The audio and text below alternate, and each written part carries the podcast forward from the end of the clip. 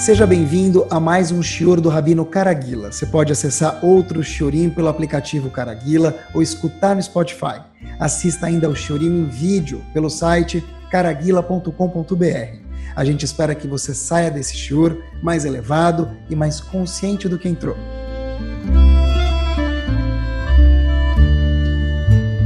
Muito boa noite. Queria falar Bezat Hashem para vocês hoje um tópico que eu não me lembro de ter falado nos últimos uh, eh, 20 anos de Shiur.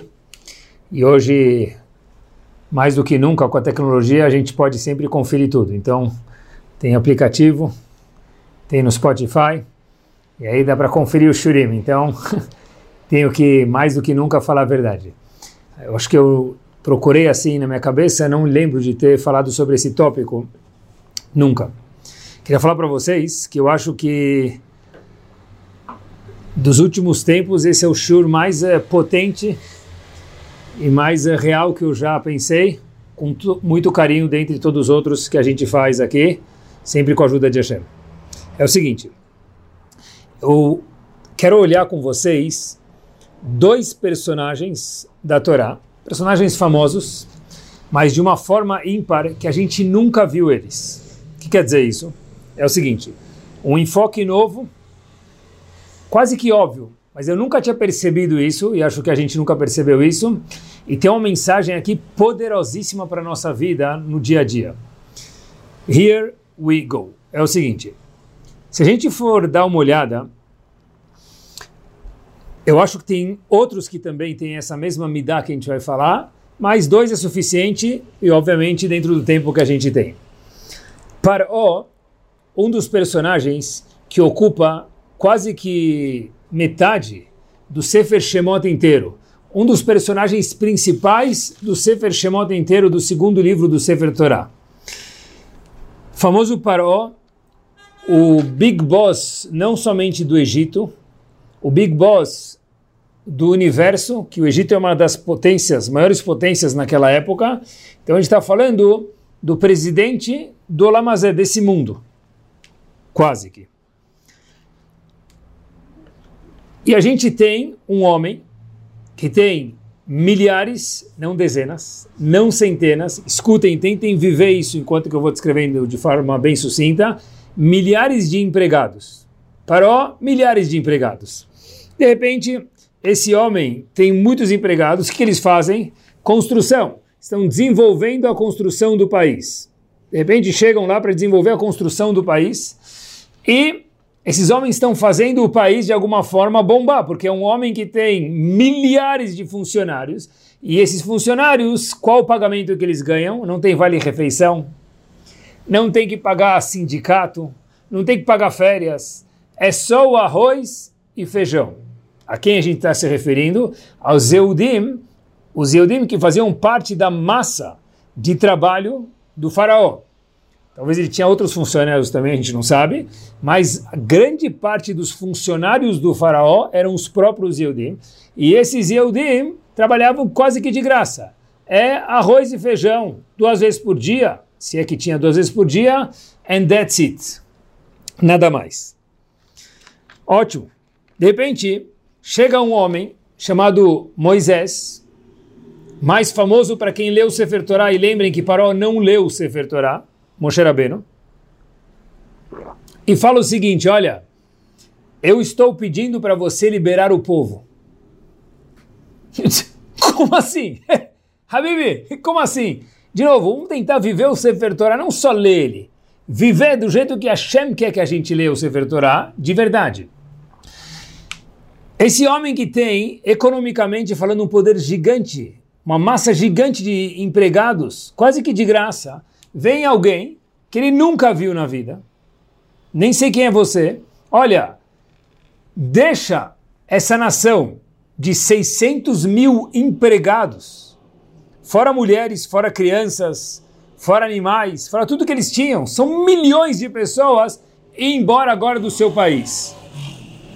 Mas, um minuto, por que eu teria que deixar? Não, porque eu vim em nome de Deus. E aí, de repente, Paró fala, mas, desculpa, mas quem é esse Deus? Eu nem sei de quem está falando, eu nunca te vi na minha vida, Habibi. E a gente tem que lembrar que a gente está falando do começo da história do mundo, talvez. Passaram-se quase que 3 mil anos.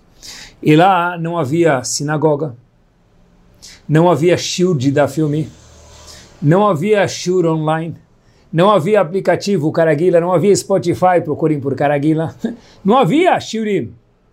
Então, de repente, da onde Hashem esperava, estou pensando alto, e queria que vocês compartilhassem esse pensamento comigo, que eu acho que ele é verdadeiro, que o faraó ia liberar, ia colocar a mão no bolso, fazer um depósito de milhões de dólares para Moshe Rabbeinu, é um depósito, perder uma massa de proletariados de graça é, um, é mais que um depósito. Para Moshe Rabbeinu, eu nem te conheço.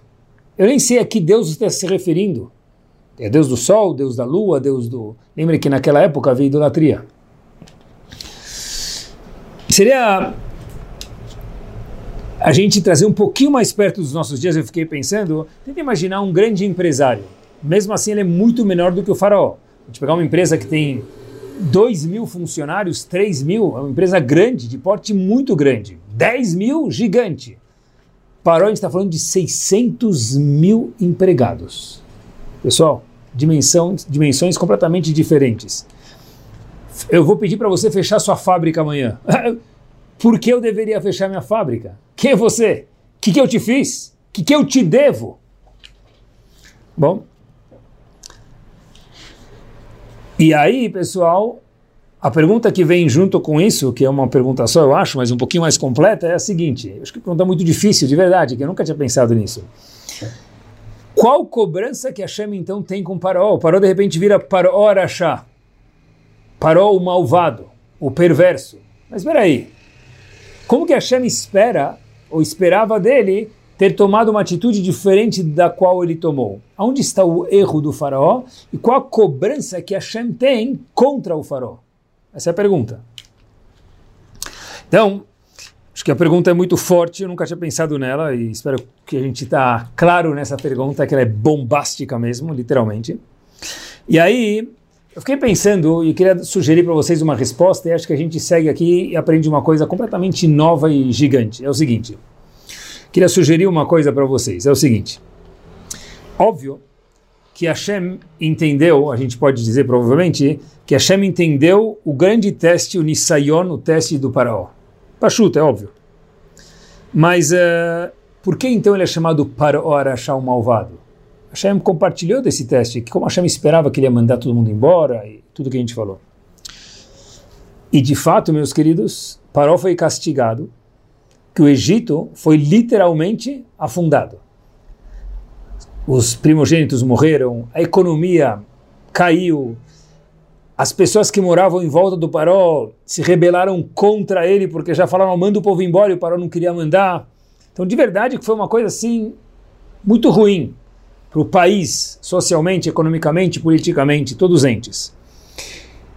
Por que isso? Por trás de tudo isso tinha algo que causou o castigo para o Paró e a reclamação contra o Paró, vamos chamar assim. E aqui vem a bomba do dia. É o seguinte, meus queridos. A Torá conta para gente algo muito peculiar em referência ao Paró. A Torá conta mais de uma vez que o Paró, diariamente, ele ia para o Nilo. O que ele fazia no Nilo? Então conta pra gente que ele ia se banhar no Nilo. Antigamente não tinham chuveiros como tem hoje em dia, de uma facilidade grande. Nós somos milionários e não sabemos. Mas ele ia, o rei do Egito tinha que se banhar onde? No Nilo.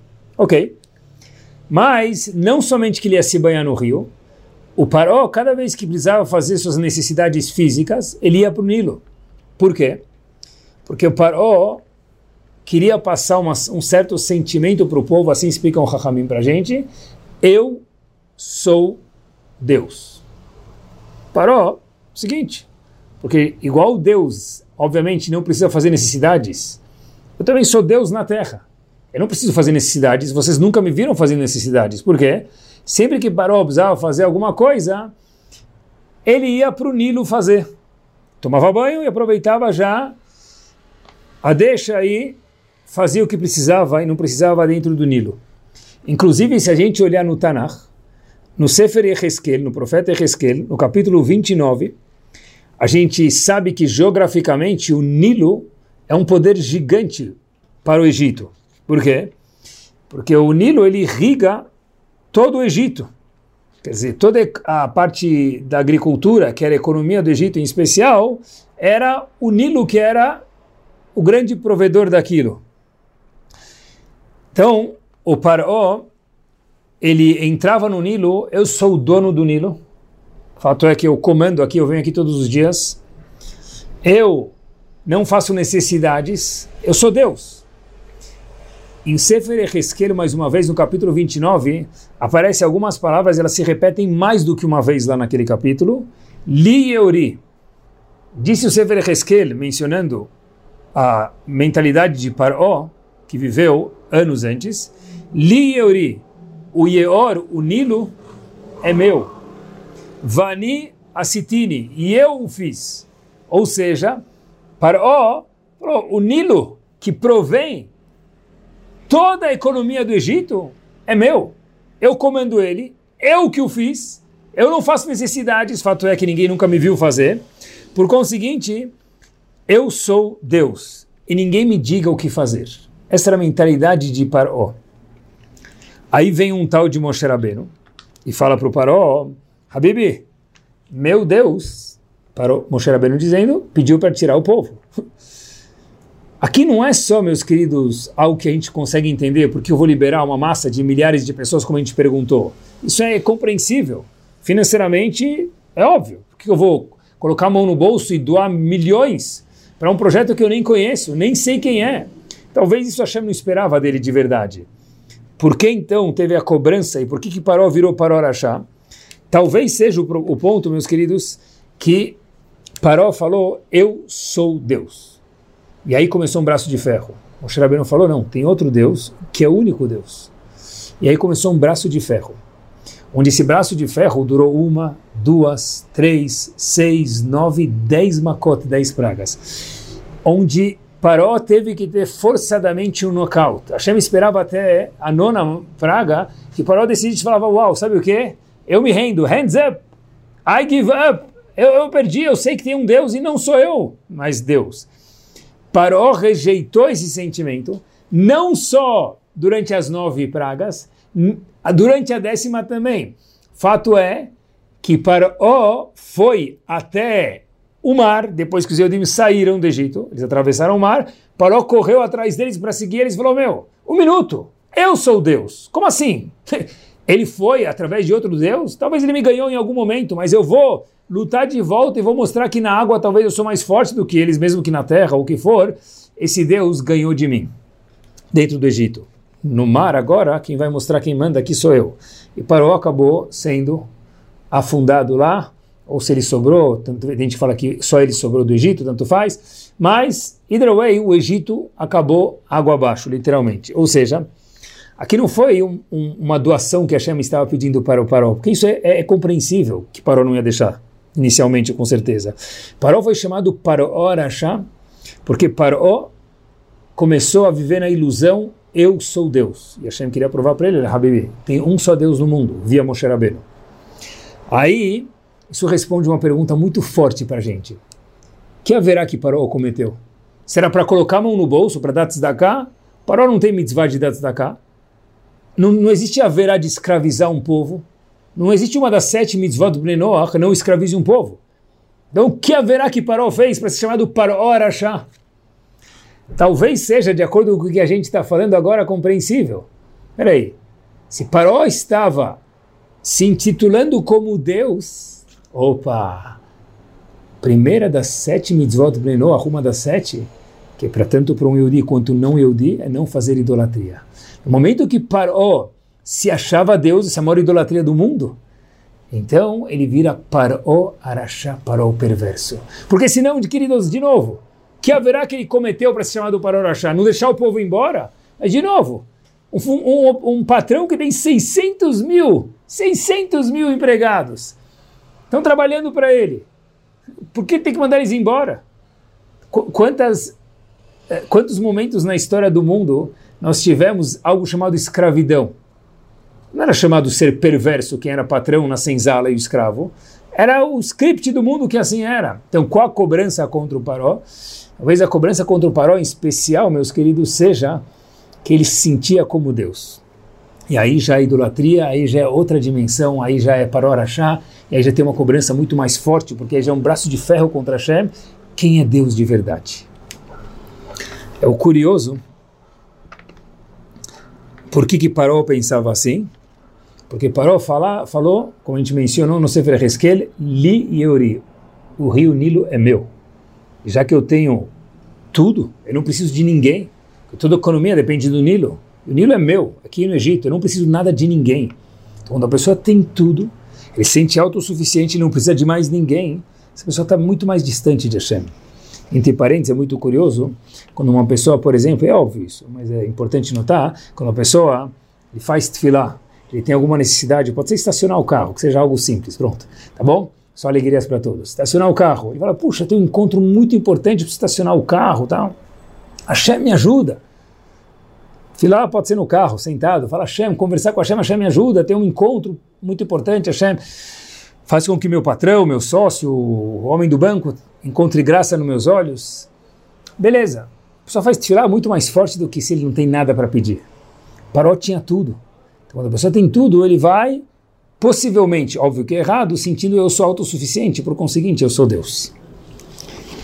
Eu queria mencionar mais um só personagem, e aí depois a gente vai fazer algo magnífico e costurar os dois e aprender uma coisa muito poderosa para nós, para os nossos dias, que eu acho que de verdade talvez seja a mensagem mais forte que eu falei nos últimos anos de Shiur, de verdade. Pensei bastante sobre esse Shiur, Estou faz tempo cozinhando a ideia, que acho que é algo muito importante para a gente poder aprender juntos. Segundo e último personagem que a gente vai abordar, o primeiro foi Paró, e o segundo é Korach. Korach é muito fácil. Korach é um homem, é fácil, mas é um pouco difícil, então deixa eu explicar um pouquinho. Korach é um homem que aparece no Sefer Bamidbar, ele veio pleitear com Moshe Rabbeinu. Disse Korach o seguinte, eu sou da sua família, Moshe Rabbeinu. Somos da mesma família. Então eu entendo que você, Moshe Rabbeinu, virou o big boss do povo. Talvez você foi eleito, eu não lembro quem te elegeu, não teve votação, mas tudo bem, disse Cora, ok. De repente você, Moshe Rabbeinu, escolheu seu irmão, Aharon, para ser o Kohen Gadol, o que trabalha no Mishkan, futuramente no Betamigdash, ok? Logo depois, Moshe Rabbeinu elege um tal de Elitzafan, também que é família dele, para mais um cargo importante dentro do nosso povo. Korach, nesse momento, falou só um minuto, peraí, peraí. Isso aqui é chamado.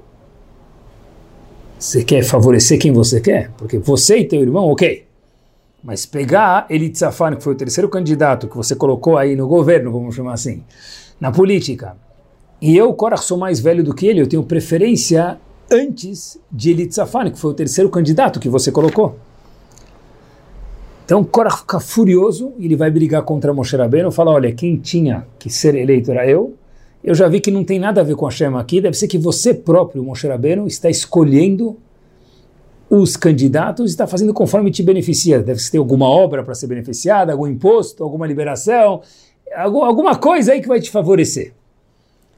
É óbvio que é muito difícil de entender, dá até medo de, de eu ter falado as frases que eu falei, meus queridos, por quê? Você está falando de Moshe Rabbeinu um homem que viram ele fazendo milagres, um homem que viram ele falando com Hashem, um homem que Faraó teve que perder no braço de ferro porque não tinha mais opção. Foi até o último segundo e viu que não conseguia. Como que é possível que um homem chega, tenta imaginar, discutir? Como assim?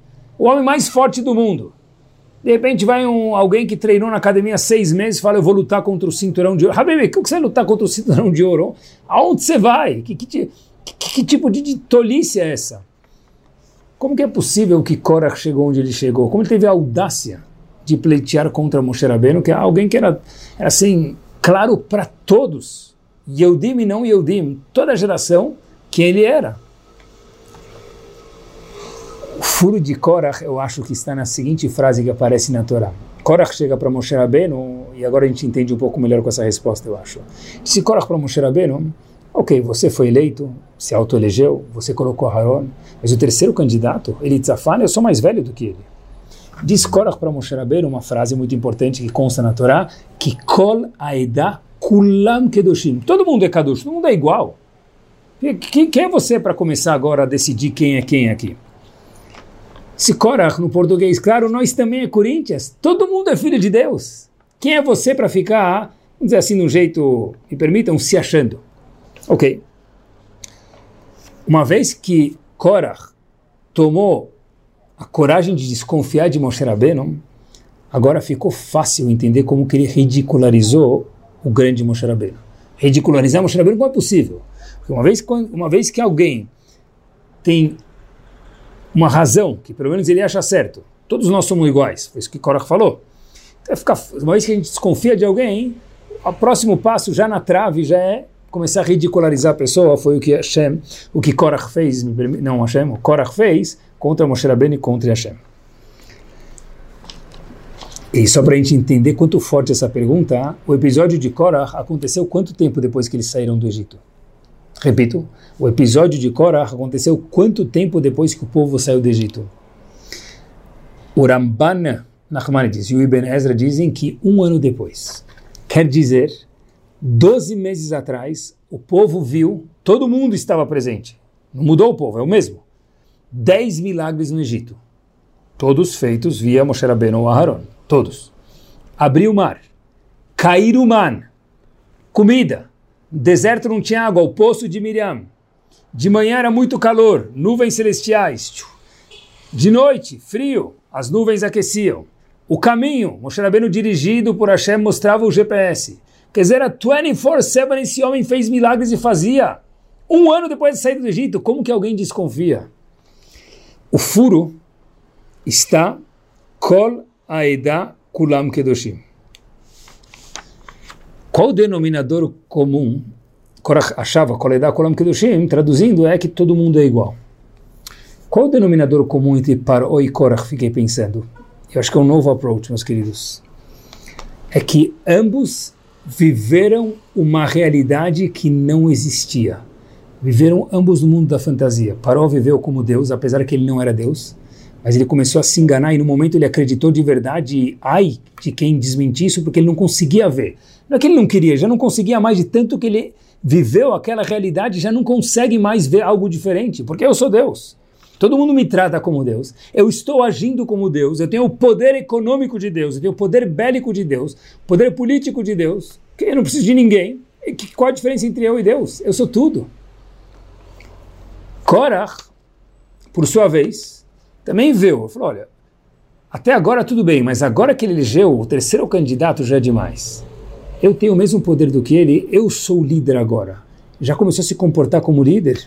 Já tinha uma entourage de 250 pessoas muito importantes que começaram a seguir Korach. Korach começou a viver como líder aqui, naquele balãozinho do gibi no mundo da imaginação e se comportar como um líder. Mas um minuto, já tinha um líder que era Moshe Rabbeinu. Ambos viveram fora da realidade, agora escutem com muito carinho que Hashem deu para cada um deles. E lembrem que nada contra bancários, mas Korach e Paró não eram bancários, eles eram banqueiros. A gente não está falando de gente ah, muito simples, e não, sem desmerecer ninguém, mas de novo, Korach era um homem que o Midrash conta para gente, a Gemara conta para gente que ele tinha dezenas de burros cheios de ouro, um homem muito rico. Parou, não precisa nem se falar. Então, que, qual foi o problema? O problema é que independente quem a pessoa é, mesmo que ele seja number one da Forbes, esse é o Hidush Power de hoje, quando a pessoa vive fora da realidade de quem ele é, na ilusão,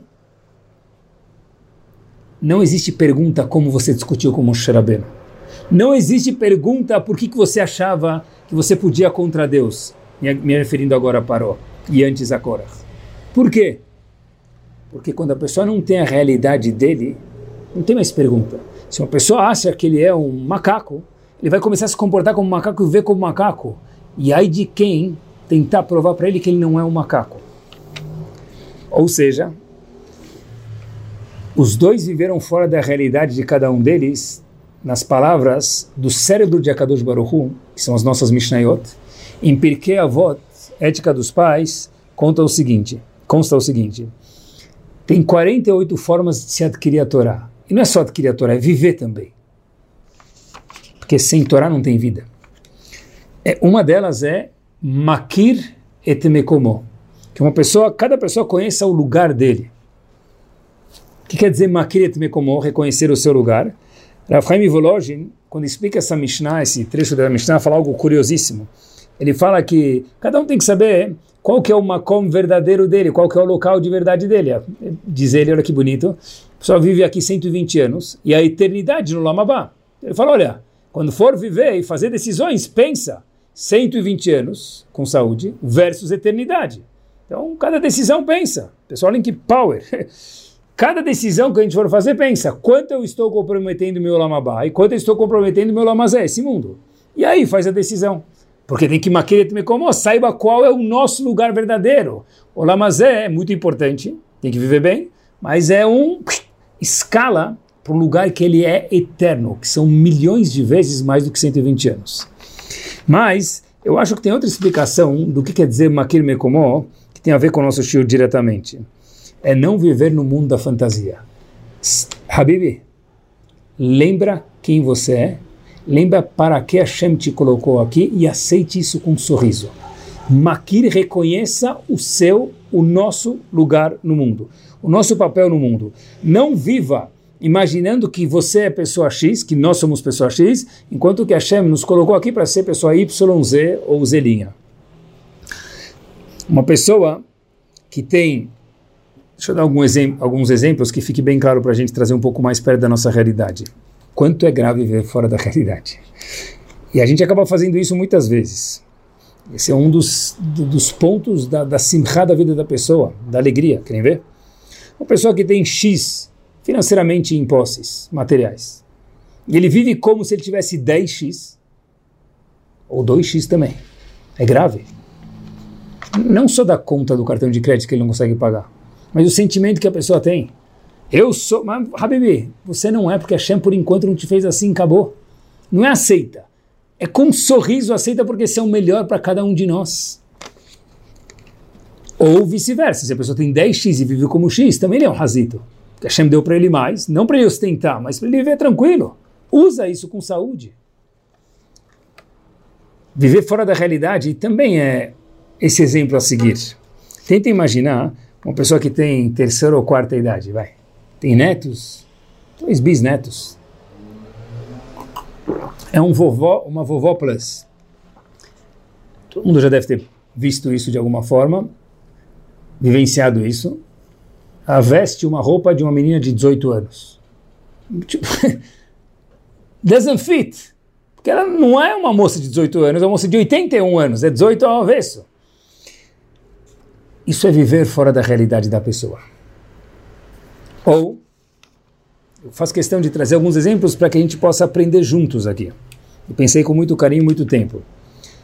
Numa empresa tem patrão, tem sócios, patrões ou patrão, e tem funcionários. Às vezes o funcionário começa a ter sucesso, ele começa a tomar o lugar do patrão. Mas um minuto.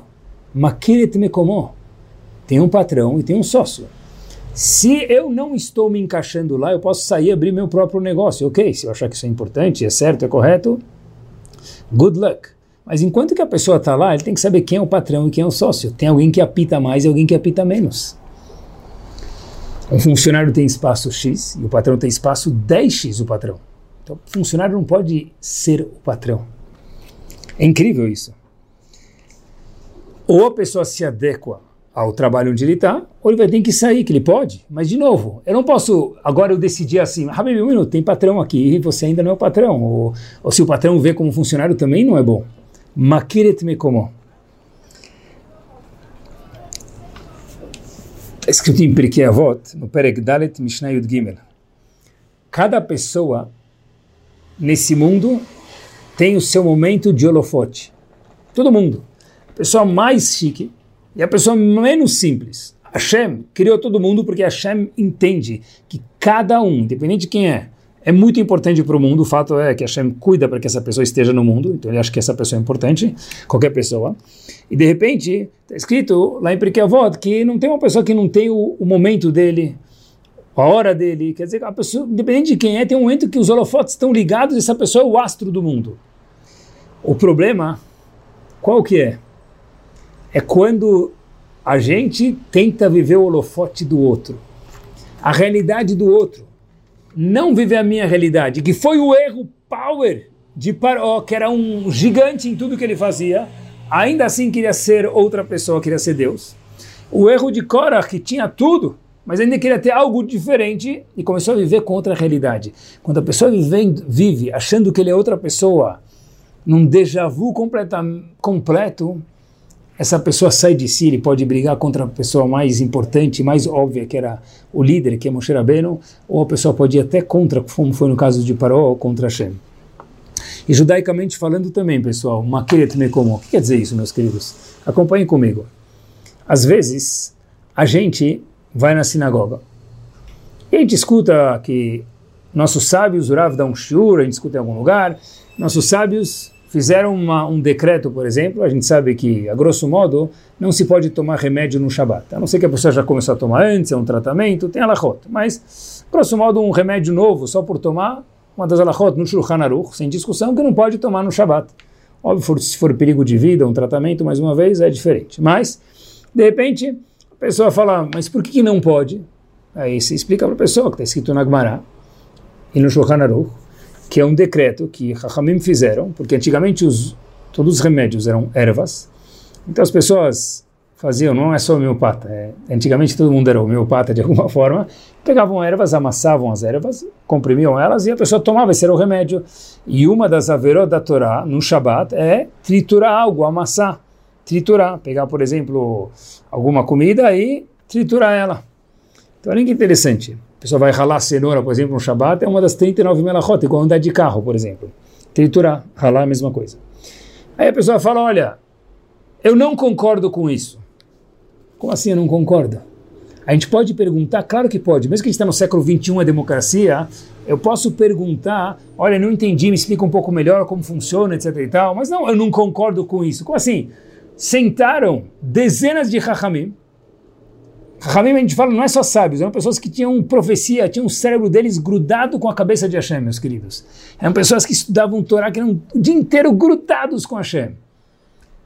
E de repente eles entenderam que remédio no Shabbat não pode. Chegou na Gemara e foi para o Shulchan Aruch, código de leis, that's it.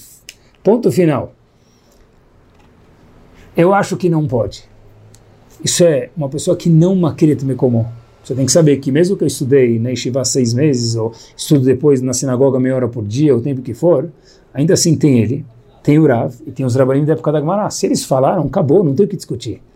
E óbvio que nossos sábios falam que tem razões pelas quais os decretos, nesse caso, também foram feitos, e nossos sábios não quiseram contar para gente. Mas, de novo, quando eu acho que eu sou, eu vivo na minha realidade acima, que eu sou Ravarashi, porque eu estudo 10 minutos depois da reza, ou uma hora por dia, com todo o mérito, cada segundo conta, sem desmerecer o estudo. Mas ainda assim, a pessoa tem que sempre saber qual é o meu lugar. Senão a pessoa fala, fala tanta bobeira, tanto lachonará, tudo isso por causa de uma midá. Esqueci quem sou eu e onde eu me enquadro.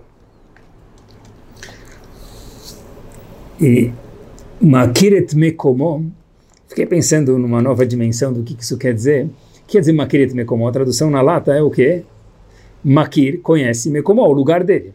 Então a gente acabou de explicar, é Mekomó como financeiramente, socialmente, religiosamente. Né? Isso é Makir Mekomó, minha posição, o que Hashem me deu, as ferramentas que ele me deu e viver conforme o que Hashem até o momento acha que é bom para mim.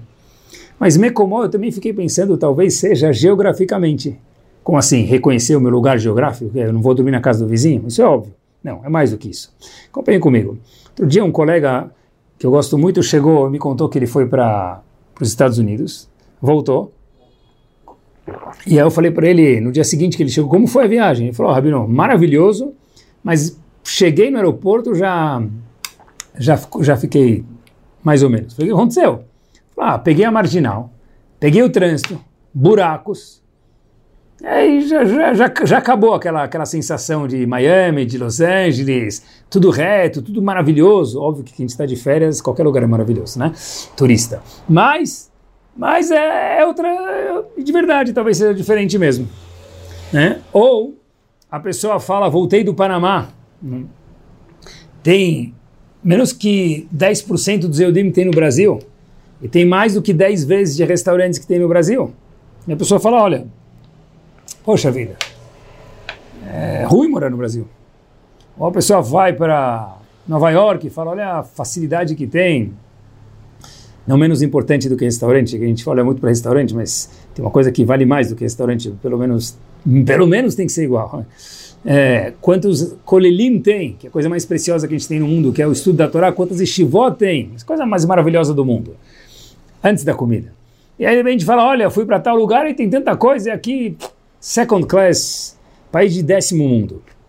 Óbvio que a pessoa pode sonhar em crescer, sonhar em fazer o nosso Brasil crescer. Claro, se ele puder participar, ajudar a crescer, maravilha. Por que não? Fazer desfilar, tudo.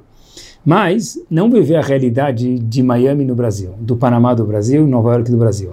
Mas queria também como falar, olha, Habib, enquanto a gente está aqui, se a gente colocou a gente aqui, é porque aqui é o melhor lugar para a gente. Se a pessoa quiser ir embora e achar que é bom e se, se aconselhar com pessoas, tudo bem, mas enquanto que a Hashem deixou ele aqui, é porque o melhor lugar do mundo para cada um de nós é aqui, é onde a gente mora, cada um onde mora. Isso é Makiret Mekomo. Eu reconheço o meu Makom, inclusive geográfico. É power isso. E acompanhem quanto isso é verdade, meus queridos. Olha quanto é profundo. É. Muitos problemas financeiros porque a pessoa está sempre querendo ser outra pessoa. É incrível isso. Pense em quanto isso é verdade. Isso tem que fazer eco nas nossas cabeças. Casamento. Se minha esposa fosse mais assim, menos assado, mais bonita, mais magra, mais alta, mais baixa, cada um do gosto dele, gosto não se discute. Se meu marido fosse mais trabalhador, tivesse menos careca, fizesse mais ginástica, ganhasse mais dinheiro, lá, né, fosse mais famoso, né? cada um com gosto. Se minha família fosse mais assim, quando chega na sinagoga todo mundo cumprimenta e não é. Se meu job fosse diferente, pessoal, acompanhe quantos, quanto verdadeiros são os nossos exemplos. Se minha parte de saúde física fosse igual aquele cara ou aquela senhora, né? mesmo em religião, se eu conseguisse ser tão religioso, sei lá, ou menos, ou mais, cada um, a gente sempre tem, que querer crescer, né? Ou filhos, quanto verdadeiro é isso? Olha, a pessoa tem os filhos dele, genros, noras, que for, netos, e a pessoa está sonhando quando ele vê o filho dele, puxa vida, se ele não for, se ele fosse o filho de fulano, se fosse a filha de fulano, se fosse o neto igual fulano tem, se fosse a sogra, o sogro, o genro, a nora, igual fulano tem. Quer dizer, eu olho para eles projetando o que eles têm que ser porque eu queria que eles fossem. Não, um minuto, um minuto.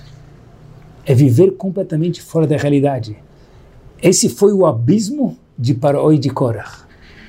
E esse é o buraco de qualquer cidadão que mora no século 21 que vive uma vida aqui, a gente tem um teste difícil de Facebook, de Instagram, de mídias sociais, e tem inúmeros nomes aí que eu nem conheço, graças a Deus. E de repente a pessoa vive, e, e olha interessante, quando alguém posta alguma coisa, justo outro dia conversando com jovens, quando alguém posta alguma coisa, a pessoa pode ser a pessoa mais triste ou mais feliz do mundo, mas mesmo que ele for uma pessoa triste, ele vai postar com um sorriso. Está todo mundo sorrindo. Então, quer dizer, a vida da pessoa tem que ser um grande sorriso, não pode mais ficar triste, não pode ter sentimentos. Tá, sempre tem que estar tá sorrindo. Óbvio que a gente tem que ficar saudável e sorrir mais vezes do que a gente fica triste. Mas a pessoa tem direito de às vezes ficar triste. Então eu não consigo nem viver minha realidade mais. Pessoal, esse é o maior segredo, eu acho, para algo que a gente nunca pensou chamado simcha alegria. Tem muitas coisas que a gente escutou sobre simcha, sobre alegria. Eu acho que a maior vitamina, a vitamina na veia, a alegria é makiret mekomon, estar satisfeito com quem a gente é hoje. Ah, quer dizer que eu não posso ter ambição? Deve. Mas até chegar lá, se Hashem não deu, é sheakol nihiyabidvaro. tudo, Sheakol, everything, Nihabidvaro existe porque Hashem mandou, inclusive onde a gente mora, inclusive o sustento que a gente tem, a esposa, o marido, o trabalho, a sinagoga, o Havruta, tudo. Se conseguir mudar e for bom, fadala, muda. Mas enquanto não mudou, é porque isso é maravilhoso. O trânsito na estrada. Né? Tem coisas que a pessoa fala, ah, a pessoa vai para um lugar que ele sabe que tem trânsito e reclama. Maquina me comó. É tudo, é, é incrível. É outro frame of mind. De verdade, esse é o caminho da simcha, da alegria verdadeira. E o Yehudi saudável nessa fase final do Shur tem que falar, Hashem, merci beaucoup pelo que eu tenho. Porque quanto mais a gente agradece, mais Hashem manda. E de verdade, se a gente já ajudou alguém, já fez um favor para alguém, a gente não tem que fazer pelo agradecimento. Mas nós somos seres humanos, não tem o que falar. E quando a gente faz alguma coisa por alguém, essa pessoa vai lá e agradece a gente, é algo é muito mais gostoso dar e continuar dando. Com Hashem Kaviahol, funciona exatamente da mesma forma. Né? Olha quantas coisas Hashem deu para a gente. Quando nós temos nossos olhos ligados para cada um de nós, esse é o caminho florido para a felicidade. Quando a pessoa tem seus quatro olhos no carro, na casa, no cônjuge, nos filhos, no trabalho do vizinho ou da vizinha, esse é o caminho para a infelicidade que a pessoa se autocondena. Não foi porque que a Hashem me deu. Eu decidi, infelizmente, fazer a escolha não correta. Nós não fomos feitos para ser ele ou ela. Porque olha enquanto que isso é grave, meus queridos. Quando uma pessoa mede 1,70m e ele olha alguém que tem 1,80m ou 1,50m, ele quer usar as roupas da pessoa, a Hashem falou, pode até olhar e gostar, mas não vai ficar bom para você, para nós essa roupa. Porque a gente tem um tamanho e o outro tem outro tamanho e a outra tem outro tamanho. Isso não é verdade só para roupas. Isso é verdade para sabedoria, para casal, para dinheiro, para filhos. O que nós temos é custom made no melhor alfaiate do mundo, chamado Kadosh Baruch Hu. E diz Rabbeinu Bechaye, que no Humash, que Hashem perguntou para cada um de nós, demonstrou para a gente 10 pacotes, 20 pacotes de opções, que plano você quer, ilimitado, 50 gigas, 1000 gigas, e cada um escolheu um pacote para ele, de com quem que casar, onde trabalhar, onde morar, que filhos ter. Hashem falou, você escolhe isso, a pessoa assinou, escolheu a chamada pessoa lá em cima, e depois Hashem mandou ele para o mundo. É que chega aqui, a gente perde a dimensão das coisas, a gente acaba achando que aquilo é melhor, aquilo é melhor. Mas um minuto. Quem falou? A gente só vê, quando a gente passa na frente da casa de alguém e vê a decoração, a gente vê as paredes, não vê o que tem dentro. Hashem deu para cada um de nós, Sheakol Nihya Bidvaro. Cada um tem o que de verdade é o melhor para ele. Vou contar para vocês uma ou duas histórias e com isso a gente termina. Que a pessoa não, não deve fugir do destino dele, porque no fim a gente sempre vai voltar para onde a gente tem que chegar. O problema é que a pessoa vai viver 120 anos na ilusão e não curtiu a vida como a Hashem queria que a gente curtisse. Mas no fim a pessoa sempre volta para onde ele tinha que estar.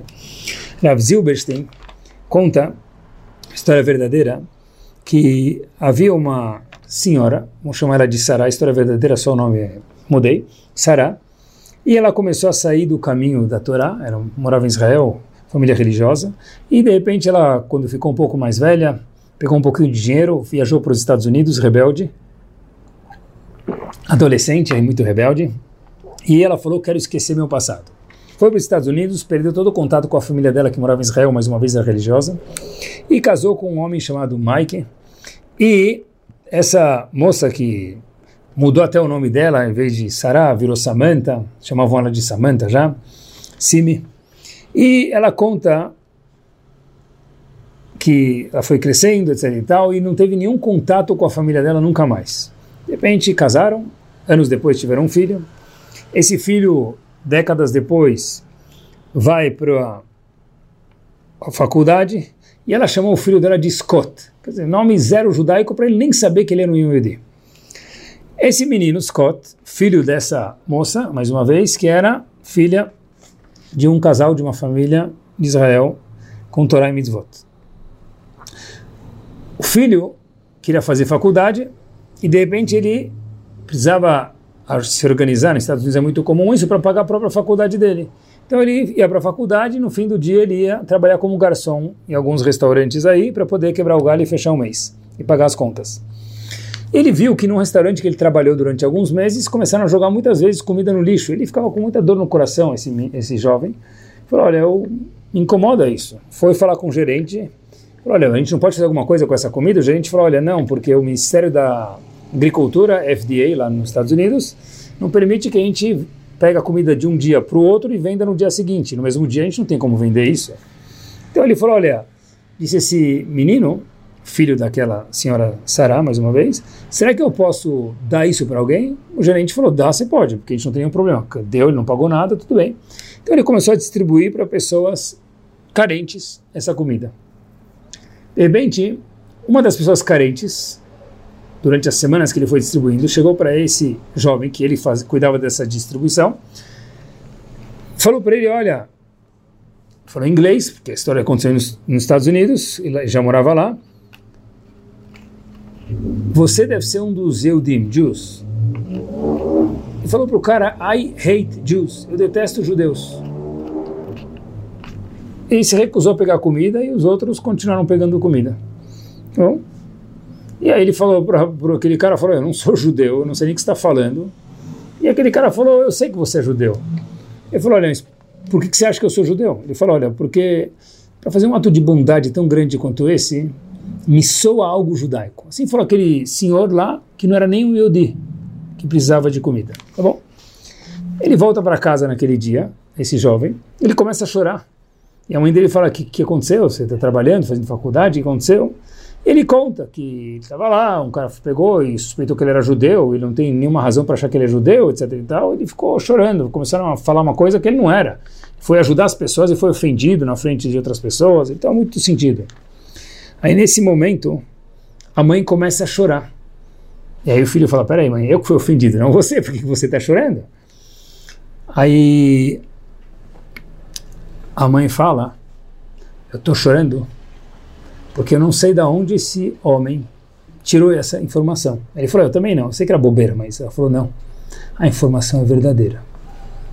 Eu sou Eudia. E ela contou toda a história dela e voltaram, não para morar, mas para visitar a família. E esse jovem se transformou e virou outra pessoa. Não é história de Hollywood que ele virou Mashiach nem nada, mas virou outra pessoa. Porque a gente nunca consegue fugir da nossa realidade. A pergunta é quanto tempo vai demorar para nós descobrirmos quem somos nós de verdade?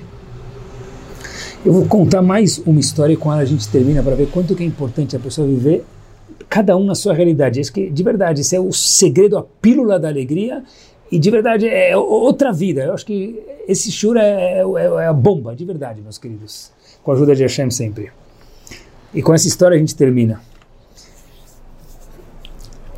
Tem um, hoje um Rosh Kolel, tem muitos Avrechim, muitos Kolelim em Israel, lugares de estudo, e tem o Rosh Kolel, é aquela pessoa que é responsável por ensinar e angariar fundos para pagar as pessoas que estudam diariamente os Avrechim. Ele viajava para angariar fundos diversas vezes por ano, e ele teve uma das viagens que ele não foi bem sucedido, e começou a ficar um pouquinho mais apertado o budget dele no colégio, então ele acabou pegando dinheiro do banco, etc e tal, emprestado para pagar os avrechim dele, responsabilidade, mas ele sempre ia para o grande homem da geração, Rav Steinman, Zichron Libraha, pediu uma brachá. E ele foi para o Steinman e falou, Rav, eu viajei muitas vezes, tive muito sucesso, na última viagem tive um sucesso assim muito ruim, tive que pegar dinheiro do banco, estou com empréstimo, tenho juros para pagar, eu estou muito preocupado. Queria saber que o senhor me desse uma brachá para ter sucesso na próxima viagem que eu, que eu fizer. Rashteiman vira para ele e fala, olha, fala as seguintes palavras. E olhem, pessoal, uma nova dimensão do que quer dizer makiret mekomo, reconhecer nosso lugar. Será Rashteiman uma frase que tem que ser anotada e lembrar para sempre. Muita estadlut tira-se atad ishmaya. Ou seja, fazer muito esforço tira a ajuda de Hashem. Óbvio que a razão é, quanto mais esforço a gente faz, quando a gente faz esforço demais, a gente mostra que a gente cuida do pedaço. Então Hashem fala, ok, vocês não precisam de mim, eu não vou me meter. O homem não entendeu, falou, ah, o que o senhor quis dizer? Ele falou, olha, próxima vez que você for para os Estados Unidos angariar fundos, vai para um dia e volta. Precisa mostrar que é Hashem que comanda, não é você. E aí você vai ter sucesso. O homem chegou lá, para angariar fundos, ficou um dia. Ele não conseguiu fazer quase nada em um dia, ficou mais um dia. Falou, fui de Israel para os Estados Unidos, mais de 10 horas de viagens. Falou, ficar dois dias. Dois dias é muito pouco. Todo mundo vai lá, fica uma semana. Eu fiquei dois dias, voltou. E arrecadou muito pouco. Ele volta para você e fala, ah, eu sempre fico mais de uma semana. Fiquei dois dias. Não tive nenhum sucesso. Rav Steinman falou para ele, quanto tempo? Se ele, dois dias. Disse Rav Steinman, quanto tempo eu falei para você ficar? Falou, Rav, é que eu já estava lá. Falei, um dia, né? Falou assim, tá bom. Disse Rav Steinman o seguinte, a próxima vez que você for, você vai ficar uma hora nos Estados Unidos. É assim, fala Hashem, é nessa hora, por favor me ajuda, porque eu preciso ter brachá para me virar, tá bom?